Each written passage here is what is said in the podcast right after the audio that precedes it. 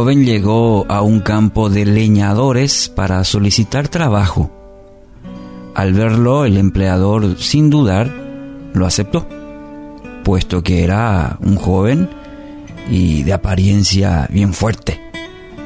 Le dijo que podría comenzar al día siguiente. En su primer día de trabajo, este joven cortó muchos árboles. En el segundo día, la producción ya empezó a, a disminuir. A pesar de que el esfuerzo fue igual que en el primer día. Al tercer día, este joven se esforzó más, golpeando con toda su fuerza el hacha en el árbol sin embargo, su trabajo produjo menos que el segundo, que el segundo día. Entonces el encargado, al notar que su rendimiento estaba bajando, le preguntó cuándo fue la última vez que había afilado su hacha. El joven le confesó que estaba tan empeñado en su trabajo que no había tomado tiempo para afilarla. Bueno, en nuestra vida ocurre algo similar. Muchas veces empezamos con, con ganas, con entusiasmo. Creemos que vamos a poder hacer con buena actitud. Pero ¿qué pasa? Y bueno, con, el correr del, tiempo, de los días, nos vamos cansando. Muchas veces parece que nos sentimos solos. Viene el desgano y mayormente abandonamos. Abandonamos lo que habíamos proyectado. Y nos pasa a todos. Y nos pasa en diferentes áreas de la vida. No solamente en lo laboral o eh, inclusive lo espiritual. Puede ser que usted se haya propuesto, por ejemplo, algunas metas para este año. Y a esta altura del año ya se está justificando por por no poder seguir en, ese, en esa meta. Usted tiene afilada, tiene afilado el hacha. ¿Cómo lo hace? Usando un poco de ilustración, eh, este tema del hacha, tenerlo afilada. ¿Y cómo el creyente tiene afilado, afilada? permítame recordarles, recordarle tres principios fundamentales para tener nuestra herramienta a punto, diríamos. Lo primero es la vida de oración. No descuide este tiempo de vital importancia a su vida, esta inversión, este alimento espiritual, esta conexión, este oxígeno espiritual a su vida su vida de oración. Y no le pregunto cuánto tiempo ora, pero no descuide este tiempo.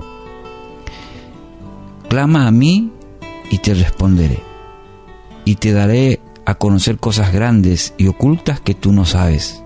Es un pasaje que lo conocemos muy bien. Texto de cabecera para muchos. Jeremías 33.3. El clamor al que se refiere aquí el profeta no se basa simplemente en una oración tres veces al día, o orar por los alimentos, o orar cuando me encuentro solamente en situaciones difíciles. Habla de una dependencia.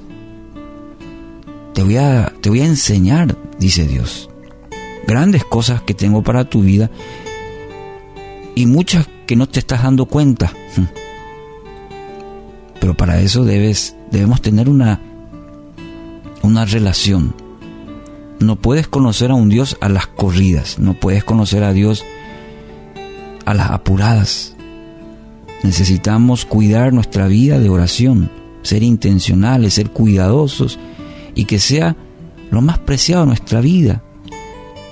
El tener una relación con Dios por medio de hablar con Él. Entonces, no descuide, no descuide este tiempo de vital importancia en la vida del creyente. Segundo, el estudio de la palabra de Dios. conozca el plan de Dios y para ello debe meditar en su palabra. Es interesante, hoy en día hay, hay la Biblia, la palabra de Dios, en versiones, en tamaños, y es impresionante la diversidad que hay en cuanto a la palabra. La palabra es la misma, siempre. Pero las oportunidades para, para tener la palabra en nuestras manos también somos muy bendecidos. Partamos de esa premisa. Ahora, la pregunta es, ¿meditamos en ella? ¿O es algo también que me conformo con uno o dos versículos y que Dios me bendiga? No, no, no. Meditar, escudriñar la palabra es muy distinta a eso. La exposición de las palabras nos, nos da luz y da entendimiento al sencillo, dice el salmista en el capítulo 119. Pero para ello hay que invertir nuestro tiempo, nuestra intención en conocer lo que Dios tiene para nosotros a través de su palabra. No se limita a uno o dos versículos. Eso es una mina de oro espiritual para nosotros. Entonces, medite, conozca el plan de Dios para su vida a través de su palabra. Y tercero, la comunión con otros fieles. Amigos, una familia de fe siempre va a ser un soporte importante en nuestra vida. Hebreos 10:24 dice, no dejemos de congregarnos como acostumbran hacerlo algunos, sino animémonos unos a otros. Es muy importante y de hecho la Biblia contiene esta exhortación a no dejarnos guiar muchas veces por pensamientos de que, ah, no, yo solo voy a poder. Usted necesita de una familia de fe, personas que oren por usted. Quizás piensen, no, en este tiempo está muy difícil. Sí, está difícil el tema de congregarse quizás con, con muchas personas. Pero que eso no vaya a un extremo que deje de tener una comunión con otras personas que lo ayuden, lo fortalezcan, y en el cual también usted pueda ser de bendición a otras personas. Eso es, eso es iglesia, no es el templo o lo que pueda, la liturgia que podamos hacer. Así que hoy quiero animarlo en estos tres principios que encontramos en la palabra.